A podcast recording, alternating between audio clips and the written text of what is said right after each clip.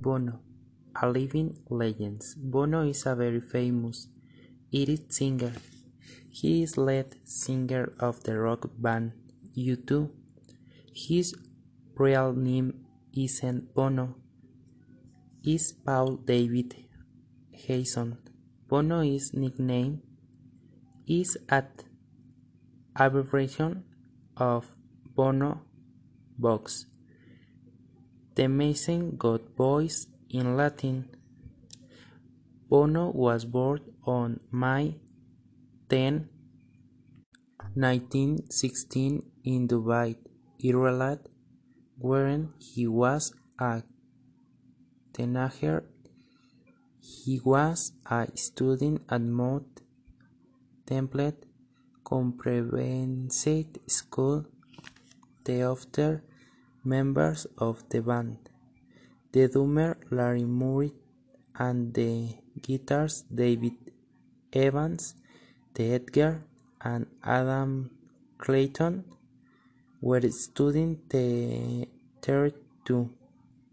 At first the name of their bands was Feedback, the then The Hype and finally U2.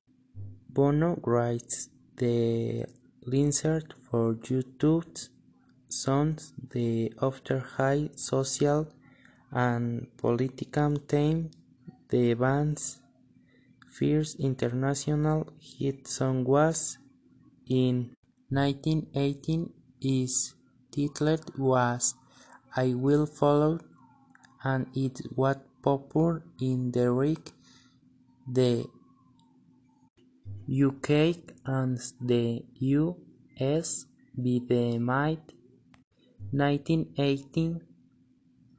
U2 was famous all over the world and the bonus was a superstar.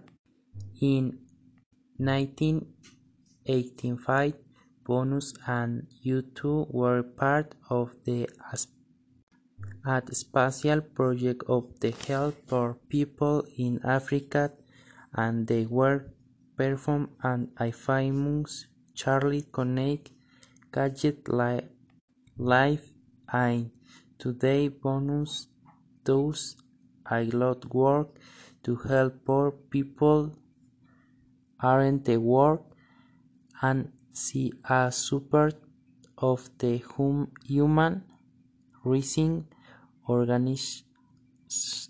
organization Amnesty International.